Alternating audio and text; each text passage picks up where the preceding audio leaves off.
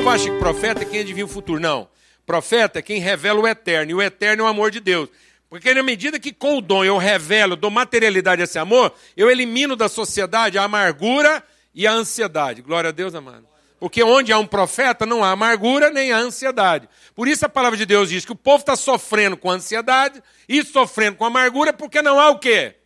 Profeta. Porque todos os dons estão escravizados à nossa carência. Porque nós estamos usando o dom para satisfazer a carência e não para materializar a virtude. Quem está entendendo o que eu estou falando?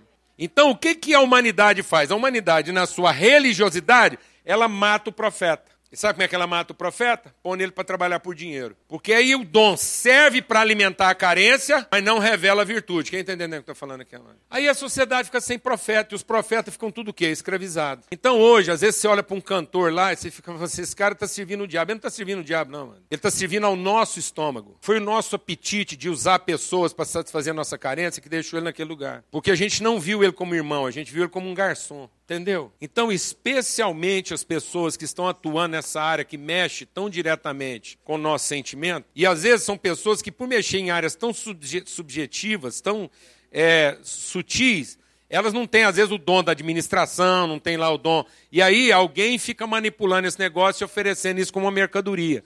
E isso mata as pessoas com a orfandade. Essas pessoas vão ficando órfãs. Então, às vezes, a gente vê lá um cantor numa situação constrangedora, morto por droga, vomitando na frente das câmeras, passando mal num palco. E a gente fala, ah, tá vendo? É o capeta que fez isso com ele. Que capeta fez aquilo com ele, mano? Sabe o que fez aquilo com ele? O nosso apetite insaciável de ser satisfeito nas nossas carências. E colocar as pessoas para trabalhar para satisfazer isso. Quem está entendendo o que estou falando? Então é a orfandade, a orfandade que vai deixando as pessoas nesse lugar. Porque está todo mundo conhecendo Deus como Deus, mas não está conhecendo Deus como Pai. Até porque a gente ora achando que oração é para colocar o nosso pedido na frente. Não, mas vou te falar, para que é oração? Quanto mais se orar, mais você está preparado para o seu pedido ficar para o fim. Glória a Deus. Você quer ter o seu pedido atendido na frente? Não ora. Chega lá desesperado e fala, Deus, tô doidinho da cabeça. Se eu fizer um negócio, vou fazer uma besteira. Pronto. Amém? Mas você sentar para conversar com Deus, seu pedido vai ficando para o fim. Glória a Deus, amém? Posso ouvir um amém? amém? Porque Deus gosta de conversar com os filhos, amém? Glória a Deus. Ele quer estar lá, bater um papo, transformar seu entendimento para que você possa o quê? Não, pode ficar aí. Porque eu queria orar, queria levantar um clamor. Eu tenho chorado na presença de Deus por irmãos nossos que estão sendo assim escravizados, explorados, mastigados igual fosse uma goma de mascar, e depois lá na sua agonia, na sua desgraça, na sua solidão, no seu vício, no seu abandono. Eles são criticados como se servissem ao diabo e a nossa religião nos faz sentir melhor do que eles. E aí a gente celebra a morte do endemoniado, mas não é capaz de chorar a morte do irmão. E não entender que isso é uma responsabilidade nossa. Nós temos que ser transformados nessa consciência. Glória a Deus, amado. É a consciência que tem que ser transformada. Eu compartilhei aqui na outra reunião e quero falar com vocês aqui, porque aqui estão, aqui tá, nós temos o privilégio de conversar com pessoas aqui que podem ser agentes de transformação. Eu preciso encontrar uma forma. Eu não estou conseguindo encontrar uma forma verbal de traduzir alguma coisa que eu acredito hoje em dia. Eu acredito em educação. Acredita em educação. Porque a palavra de Deus diz que a graça nos salva educando. Mas aquilo que a sociedade está chamando de educação hoje, eu não acredito. Então, como é que nós vamos continuar falando de educação? Se hora que a gente fala de educação, a pessoa está pensando outra coisa. A gente está pensando em mandar essa menina aqui para uma universidade, para ela ter uma pós-graduação. Sendo que a desgraça desse país está na mão de pessoas que têm sei lá quantos diplomas e um nível de formação. Ou por acaso essa, essa, essa miséria toda que está sobre essa nação está sendo feita por gente iletrada, está sendo regida por analfabetos. Ou nós vamos responsabilizar os analfabetos incultos, pessoas que não sabem assinar o nome com um X, pelo que está acontecendo nesse país. Não, mas esse país está caminhando para um, um, um inferno de violência, injustiça, exploração e indignidade, à custa de diplomas, de universidades caras, de, de sei lá onde. Se tivesse uma universidade em Marte, esse povo estava fazendo pós-graduação lá. E de que maneira está sendo traduzido? Da mesma forma como a nossa religiosidade está sendo traduzida: em direito e não em justiça. Nossos melhores pregadores, as mentes mais iluminadas do mundo religioso, não pregam sobre justiça, não ensinam sobre justiça, ensinam sobre direito, sobre religiosidade e não em equidade. Pregam sobre levantar paredes cada vez mais grossas que definam quem merece e quem não merece, em vez de derrubar paredes. Nós estamos nos tornando cada dia mais sectários, mais religiosos. Nossos cultos cada vez mais definidos, a espiritualidade cada vez tem um endereço mais definido e um horário mais definido. As pessoas conseguem definir onde é que está acontecendo o evento mais espiritual, com hora para começar, hora para terminar, endereço certo para achar esse lugar. O amor de Deus passou a ter endereço e hora. O poder de Deus está à mercê de quem reza mais e quem paga mais dízimo. E isso a custa de quê, amado? De falta de estudo, de ignorância, de estultícia? Não, isso é a custa de cultura. Então como é que nós vamos fazer com os nossos filhos? Como é que nós vamos educá-los? Como é que eles vão se tornar em pessoas completas, sensíveis, amorosas, dignas, que conseguem olhar para o outro e ver o irmão? E não o talento dele que vai encher meu estômago. E eu vou explorar ele até o fim. Estão me entendendo isso, irmão? Em nome de Jesus. Vamos orar por essas pessoas. Vamos levantar um clamor, vamos orar por nós. Esse ano Deus colocou no nosso coração de falar sobre compaixão. Que Jesus, quando olhou para a cidade, ele não viu compaixão. Nossos olhos estão cegos, não, a gente não consegue ver. Jesus falou assim: olha, as pessoas estão indo e voltando dos cultos, como o fariseu desceu do culto, como o levita desceu do culto, e não consegue ver o outro que era irmão. O cara era irmão. Só que ele estava numa condição deplorável. Aí o outro que não era irmão, viu ele como irmão. Eu estou chocada, mano. Estou fazendo um desabafo aqui essa manhã. Às vezes eu vou em reunião de pastores, líderes, homens e mulheres de Deus. E eles estão me perguntando: você teria coragem de chamar alguém que não é convertido de irmão? Eu falei, claro! Como que eu não vou chamar? A palavra de Deus diz que Jesus não teve vergonha de nos chamar seus irmãos. Então, um verdadeiro irmão é aquele que você consegue chamar de irmão quando você teria vergonha suficiente para não chamar. Quer amar um irmão? Então chame ele de irmão quando você teria todos os motivos para ter vergonha dele e não chamá-lo de irmão. E quem sabe, essa é a luz que pode tirá-lo da sua desgraça. Iluminar as trevas dele. Agora o que, é que nós estamos fazendo? Nós estamos estabelecendo condições para que ele se torne irmão, para que eu ame como irmão. Isso é prostituição. E de prostituição essas pessoas entendem melhor do que nós. Eles sabem oferecer o seu melhor para quem paga bem. Então troca, o povo sabe fazer. O povo não precisa de evangelho para aprender a fazer troca. O povo não precisa do evangelho para aprender a negociar. O evangelho, amados, é para que a gente, uma vez por todas, nunca mais negocie. Amém? Então nós não vamos negociar. Nós não vamos negociar. Os nossos olhos serão abertos. E quando a gente encontrar alguém na sua, alguém que foi roubado na sua dignidade, foi roubado na sua integridade, nós vamos desarriar do cavalo, nós vamos, nós vamos ver quanto que isso nos custa de tempo, de vida. Ninguém vai ficar mais pobre por causa disso, não. Pelo contrário, aquilo que você tirar do seu tempo, do seu recurso, da sua, da sua, da sua agenda profissional, te enriquecerá, porque você encontrará o verdadeiro sentido da sua riqueza. Você encontrará uma alegria que você nunca encontrou antes, porque finalmente você vai ver o seu recurso produzindo algo que Dinheiro, só dinheiro não é capaz de comprar. E ninguém vai ficar mais pobre por causa disso. Aquele samaritano não ficou mais pobre. Pelo contrário, ele tinha tanta certeza que ele podia buscar mais recursos que ele falou assim: ó, a conta está paga. E se custar mais, eu volto aqui para pagar. Não fiquei mais pobre. Pelo contrário, estou indo lá ficar mais rico. Amém, irmãos? Porque riqueza não é ter para pagar para gente. Riqueza é ter o suficiente para conseguir pagar para os outros. Em nome de Jesus. Em nome de Jesus. Vamos falar com o Pai agora. Vamos ter um tempo de oração. Eu tenho eu, eu tenho, a gente tem chorado a questão dos músicos e dos artistas hoje no Brasil. Porque a gente tem conversado com alguns artistas, sejam eles evangélicos, o que for, você sabe disso. Você sabe disso. Há uma, há uma mente possuindo o coração dos artistas evangélicos, religiosos. Gente explorada tanto quanto, tanto quanto. Escravizada tanto quanto. Basta você conversar com alguns artistas evangélicos hoje que tem que frequentar os bastidores de muita coisa bem sucedida e você vai ver sombra nos olhos deles. Sabe por quê? Porque eles não acreditam mais. Sabe por que, que mataram o profeta? Porque ele já viu tanta coisa imunda misturado com coisa santa que ele não acredita mais. Ele já não acredita mais. Vamos orar, amados? Em nome de Jesus. Porque isso é pelos nossos filhos. Quanto talento artístico sendo morto aqui entre nós. Sabe o que eu tenho percebido? Que na medida em que as pessoas vão alcançando uma condição de prosperidade maior, os seus filhos não migram mais para os ambientes artísticos. Você já percebeu isso? Já percebeu isso? Interessante isso. Interessante isso. Sendo que isso já foi o contrário.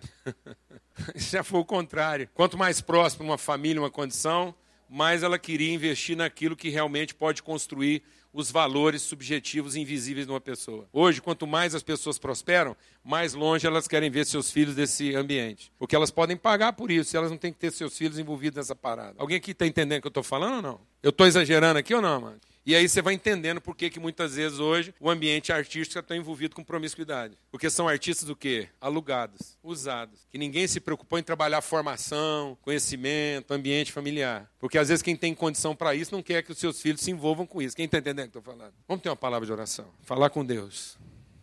Aproveitar esse momento aqui. Não é à toa que vocês estão passando aqui porque vocês não são os únicos. Volta e meia, Deus está usando esse espaço aqui para trazer pessoas aqui e compartilhar conosco suas angústias. Amém. Amém. Você quer falar, irmão? Fica à vontade. Deus. É uma palavra liberta. E desde quando cheguei aqui nessa manhã, estava tomando café e já estava sendo alimentado por um alimento que vale a pena, que é uma palavra. Quando Ana estava chorando no templo, ela tinha um grande sonho e, e isso tinha um preço. Ela sofria muito, ela, ela era criticada, zombada, né? E, mas ela fez um voto ao Senhor, um voto. Versículo 11, 1 Samuel, capítulo 1, ela diz: Senhor dos exércitos, se benignamente atentares para a aflição da tua serva, e a tua serva deres um filho, um homem, toda, todavia a ti darei. Isso era um propósito, um voto. Mas o que transformou, o que mudou a vida de Ana naquele dia não foi só esse voto, foi uma palavra do sacerdote. E eu recebi essa palavra aqui hoje. Eu tenho que levar ela e trazer mais pessoas para cá, para ouvir essa palavra. Essa palavra vale mais que ouro, vale mais que qualquer joia. Essa palavra liberta, muda o rumo da história, muda pensamentos, muda a história de qualquer pessoa. E hoje eu, estou, já, eu já tenho uma mente aberta acerca é, do Evangelho e eu não, não, não conseguia compreender o evangelho, porque parecia que era só eu que estava sozinho vendo isso. Mas eu vejo que tem aqui diante dos meus olhos algo que Deus gerou com propósito. Este homem aqui, glória a Deus. Nada pode substituir o valor que Deus gerou em você, desde o ventre da sua mãe. E hoje mudou aqui muitas coisas. Eu falei assim: encontrei alguém que me entende. Olha só, oh. Olha só a palavra que mudou a vida de Ana, é a mesma palavra que me muda hoje. É palavra, é palavra. Palavra muda. O sacerdote disse, depois que o sacerdote ouviu, que ela não estava bêbada. Eu não estou bêbada, meu Senhor. Não me tenha como filha de, filha de Belial. Não, não, não. Estou derramando aqui da amargura do meu coração. O sacerdote olhou para ela. E o sacerdote falou assim para ela: Vai, mulher.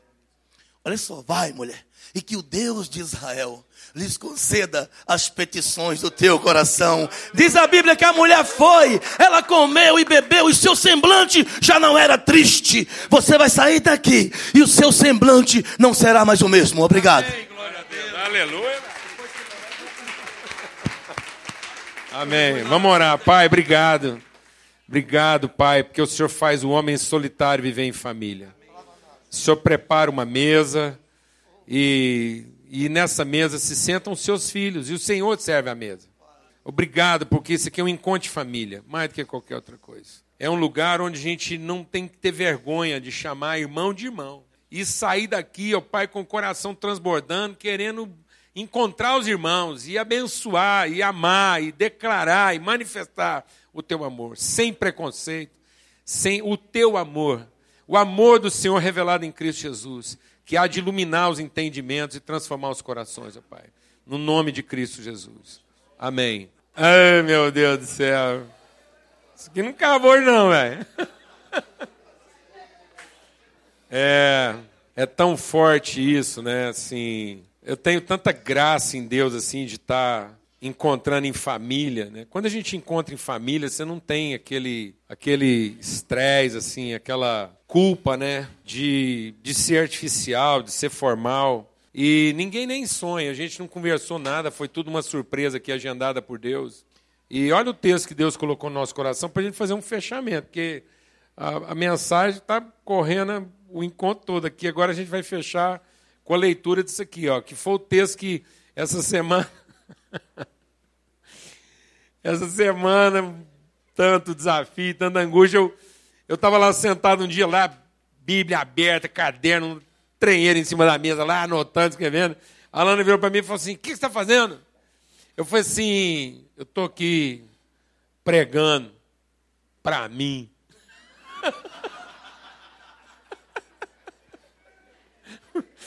Estou aqui preparando uma mensagem para mim. Porque diz assim, ó. É, 2 Timóteo, capítulo 4, verso 16. Diga que você achar que está muito, amado. Lê 2 Timóteo. E aí Paulo diz assim, ó. Ninguém me assistiu na minha primeira defesa. Antes, todos me desampararam. E que isso não seja imputado a eles. Mas o Senhor me assistiu e me fortaleceu, para que por mim fosse cumprida a pregação, e a ouvissem todos os gentios, e fiquei livre da boca do leão. E o Senhor me livrará de toda má obra e me levará salvo para o seu reino celestial, a quem seja glória para todo sempre. Amém. Amém. O Senhor me livrará de toda má obra. Amados, essa é a consciência que nós precisamos ter. Quanto mais consciência da nossa identidade, mais autoridade nós temos na nossa circunstância. O que nos define não é onde a gente está, como a gente está. O que nos define é a consciência de que nós somos, independente de como estamos ou onde estamos. Amém? Então, Paulo está numa situação totalmente desfavorável. O onde de Paulo não corresponde a quem ele é. E o como de Paulo não corresponde a quem ele é. Mas a consciência de quem ele é vai prevalecer sobre as suas circunstâncias, sobre a sua temporariedade.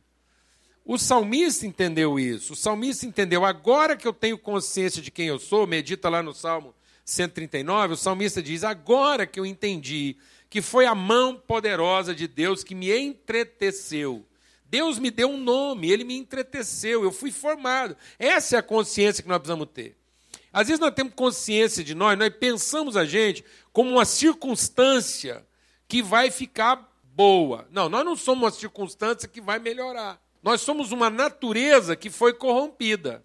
Mas a essência da nossa natureza está lá, naquilo que Deus nos chamou.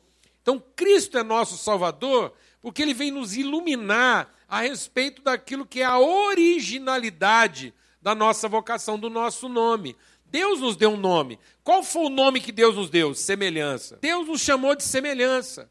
Deus nos chamou de filhos, lá na eternidade.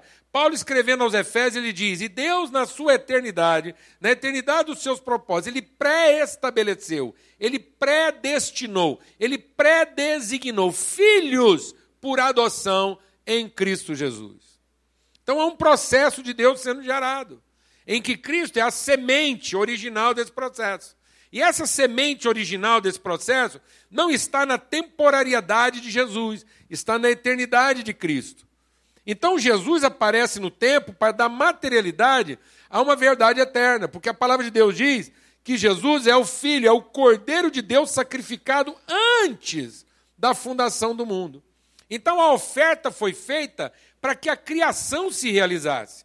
Então Deus criou em cima de um fato absoluto estabelecido. Deus não criou para ver o que, que ia dar. Deus criou na condição de ser exatamente aquilo que ele estabeleceu.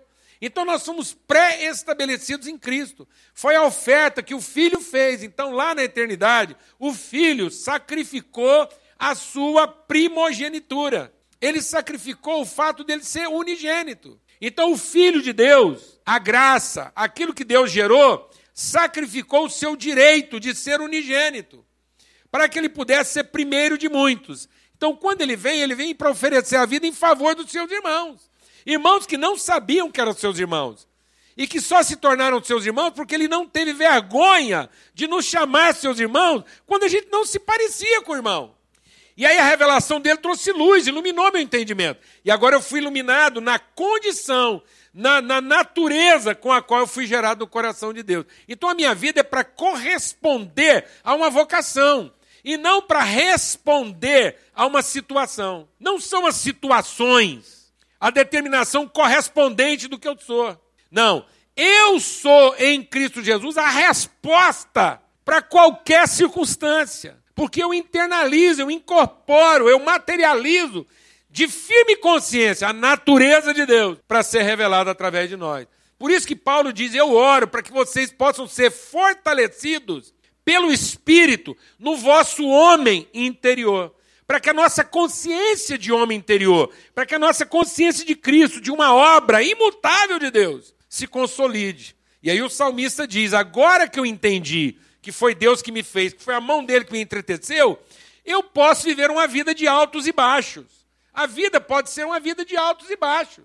A constância, não, deixa Deus ministrar o seu coração. A constância não está na trajetória. A constância está na direção. Amém? Amém, mano? Então não adianta ter uma trajetória constante se eu estou mudando de direção. Então o que, que acontece? Deixa Deus ministrar o seu coração. Às vezes eu não quero enfrentar os embates, os confrontos, os desafios da minha trajetória ao destino. Então o que, que eu faço? Eu vou procurando um caminho mais fácil. Quem está entendendo o que estou falando? Aí na busca do meu conforto, eu tenho o quê? Uma constância na trajetória, porque eu estou sempre andando em caminho o quê? mais fácil. Mas o meu espírito é inconstante, porque eu fico ansioso, fico amargurado. Não. Deus quer que você tenha um espírito constante numa trajetória aleatória. Então, independente do que a vida possa nos trazer como surpresa, independente das dificuldades que eu possa estar enfrentando, nada muda a minha consciência de quem eu sou e de quem eu represento. Aí eu posso ter altos e baixos. Uma hora pode estar muito fácil, outra hora pode estar muito difícil. Uma hora eu posso estar me sentindo a pessoa que está sobre todas as dificuldades, uma hora eu posso estar me sentindo como uma pessoa que está abaixo de todas as dificuldades. Se suba aos céus, lá estás. Se desça ao mais profundo abismo. Então tem hora, amado, que eu me sinto cercado de anjos, tem hora que eu me sinto cercado de demônios. Interessa. Tem hora que eu acho que eu estou pertinho, tem hora que eu acho que está longe demais.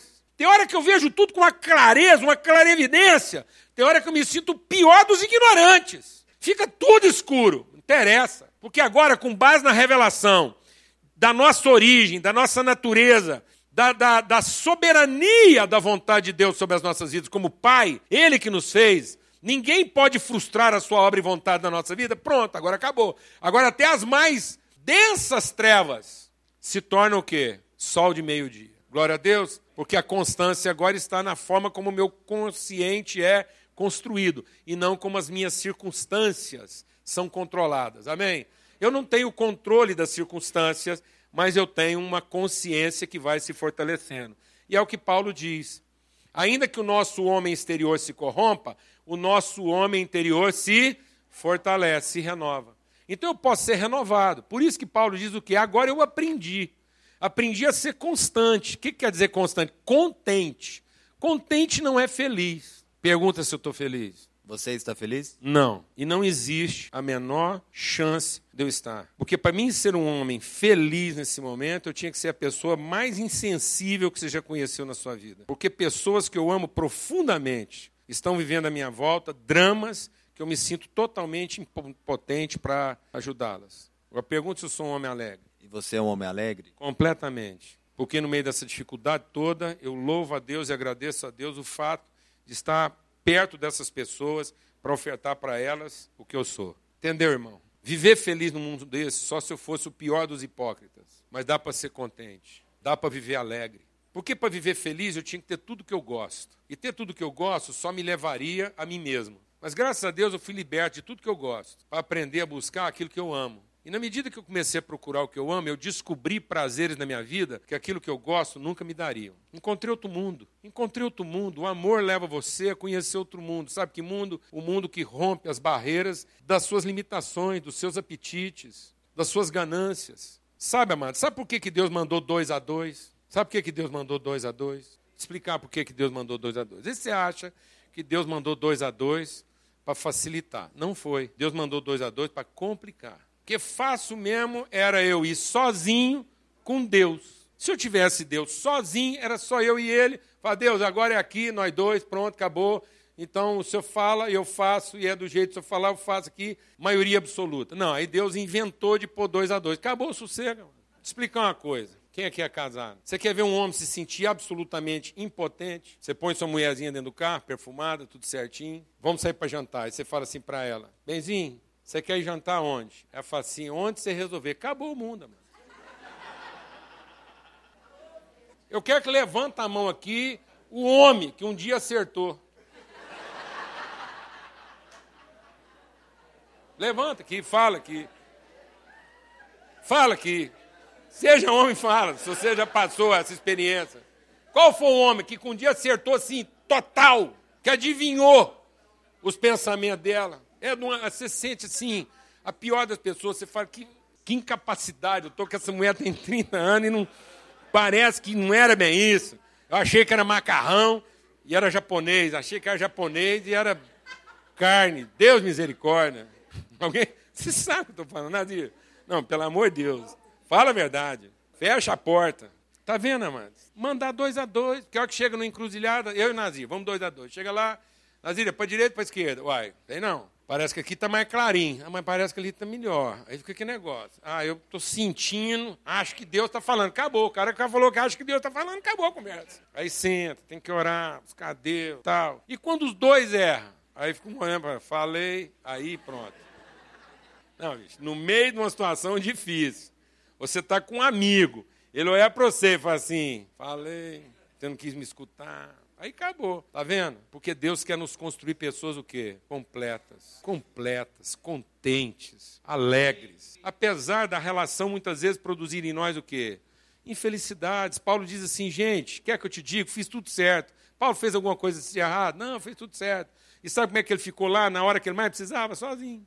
E aí ele encheu de amargura e falou: Não, gente, não põe essa culpa neles, não. Essa questão aqui é Deus me amadurecendo. É Deus me tratando, é Deus me tornando uma obra completa, é só para eu entender que nada pode frustrar. Minhas expectativas não estão nas pessoas, minhas expectativas não estão nas circunstâncias. Deus está me fazendo um homem completo, um homem maduro, um homem que não transfere para os outros suas demandas, não transfere para os outros suas carências. Glória a Deus, amados. Em nome de Jesus. É quem você é, é quem você representa, é a identidade que você carrega. Eu, como disse, às vezes você está cercado de anjos. Às vezes você é o próprio anjo, às vezes você está cercado de demônios, ou você é o próprio demônio. Trinta e tantos anos de casado, já amanheci muitas vezes anjo e já adormeci demônio. Você acorda de manhã, mulherzinha, tá lindinho, tá amorzinho, de noite, você, à tarde você fez três trenzinhos, nada, um, ou você não fez. A desgraça é quando você não fez, essa é que é a pior. Pronto, você já vai dormir demônio. Fala a verdade, irmão. Hum. Amém? Graça, amor, bondade, misericórdia. Porque tudo que o diabo quer é o quê? Dividir, quebrar, fracionar. Você, na sua dificuldade, responsabilizar pessoas, culpar pessoas. Você, na sua dificuldade, achar que o projeto de Deus para sua vida está subjúdice. Negativo, irmão. Achar que a eternidade de Deus pode ser comprometida, que isso é um jogo para ser ganho em dois tempos de 45. Que bobagem, que bobagem viver a vida como se você precisasse de prorrogação. Amado, eu quero falar uma coisa, não quero prorrogação, não. Acabou os 45 do segundo tempo, eu quero que o juiz apita sem dar um minuto de prorrogação. O que, é que nós queremos ficar fazendo aqui nesse mundo? Queremos ser completo. Completou, acabou, ué. Não quero um minuto a mais, não estou pedindo prorrogação para Deus, estou pedindo consciência. Consciência, ser completo o mais rápido possível, entender, ser transformado, abrir mão, oferecer voluntariamente sem que ninguém tenha que arrancar de você. Jesus diz: Meu pai me ama. Sabe por que ele me ama? Porque ninguém precisa arrancar nada de mim que eu voluntariamente não tenha oferecido antes. Em nome de Jesus. Não há prisão, não há cadeia, não há trama, não há projeto, não há inferno, não há demônio. Se Satanás em pessoa vier contra você, saiba de uma coisa: nada disso. Satanás em pessoa se levantou contra Jó, sob a autorização de Deus. Deus falou: Satanás, vai lá e faça tudo o que você é capaz de fazer. Para que o meu filho Jó entenda que nem o Satã em pessoa é capaz de frustrar na vida dele, qualquer que seja dos meus propósitos, porque ele me livrará de toda obra má. Por isso, não fique preocupado em consertar o que está errado. Ocupe-se em saber do bem que você ainda não fez. Sua vida não vai melhorar você consertando alguma coisa errada. Sua vida vai melhorar se você começar a descobrir o bem que você ainda não fez. Sua vida não vai melhorar se você finalmente conseguir fazer tudo o que você sabe fazer. Sua vida vai melhorar o dia que você descobrir e começar a viver aquilo que você nem sabia a seu respeito. E às vezes Deus deixa a gente entrar numas embrulhadas aí só para a gente descobrir de nós mesmos coisas que a gente nem sabia a nosso próprio respeito. Para que eu possa viver noutra dimensão, noutro entendimento de acordo com outra mente. Amém? Em nome de Jesus. Vamos ter uma palavra de oração. E eu queria cantar uma música aqui. Eu vou pedir uma música hoje. Não, rapaz, é porque você não tem noção, tanto que eu fui abençoado com aquela música do Barrabás. Porque acho que o Barrabás traduz um pouco desse negócio tudo, que eu nem sei se aconteceu aquilo. Mas se não aconteceu com ele, aconteceu com nós. Hoje nós podemos cantar que nós somos Barrabás. Se ele lá cantou que era nós, eu não sei, mas nós podemos cantar que nós somos ele. Se não serviu para ele, serve para nós. Amém? E essa redenção, que na morte de Cristo Jesus, ele estava libertando quem? Barrabás. E estava libertando Barrabás. Você trouxe CD com você, não trouxe? DVD. É mesmo? É. Mas ele não vai inflacionar o preço só porque diminuiu o estoque, não. Jamais. Tô brincando. Mas é a partir de 20. Aqui o preço é o mínimo, entendeu? Porque tem gente aqui que gosta de pagar mais. Graças a Deus. E Barrabás era um homem sincero. É um cara que se tornou criminoso sinceramente. Se tornou criminoso pensando que estava fazendo a coisa certa. E é isso que a gente precisa entender. Sinceridade apenas não vai nos levar a lugar nenhum. Uma criança que não recebeu um presente que queria, fica sinceramente emburrada. Um bandido que foi pego em flagrante, fica sinceramente injuriado. Um homem que às vezes sai de casa pensando em trair a mulher, pode estar sinceramente desapontado. Satanás era um bandido sincero. Sinceridade pode não nos levar a conhecer a verdade, mas sensibilidade, ouvir, deixar que Deus ilumine os nossos olhos, toque os nossos ouvidos, transforme o nosso coração pode dar sentido à nossa sinceridade. Amém? Pai, muito obrigado por essa manhã, por esse dia. Obrigado por uma expressão tão dadivosa da tua bondade, do teu amor e do teu cuidado. Que nós possamos estar diante de ti com os nossos olhos, nossos ouvidos, nossos corações sensíveis à tua voz. Ó Pai, o Senhor pediu que a gente desse o nosso coração. Dá-me, filho meu, o teu coração. E nessa manhã nós pedimos, Pai, dá-nos o teu coração. O nosso coração é teu e o teu coração é nosso. Em nome de Cristo Jesus. Que o amor de Deus, o nosso Pai, a graça de Cristo Jesus, seu Filho, nosso irmão, e a comunhão, o testemunho, o consolo, a orientação do Espírito Santo de Deus seja sobre todos, hoje e em todo lugar. Em nome de Cristo Jesus. Amém. Amém. Profetizem. Aleluia.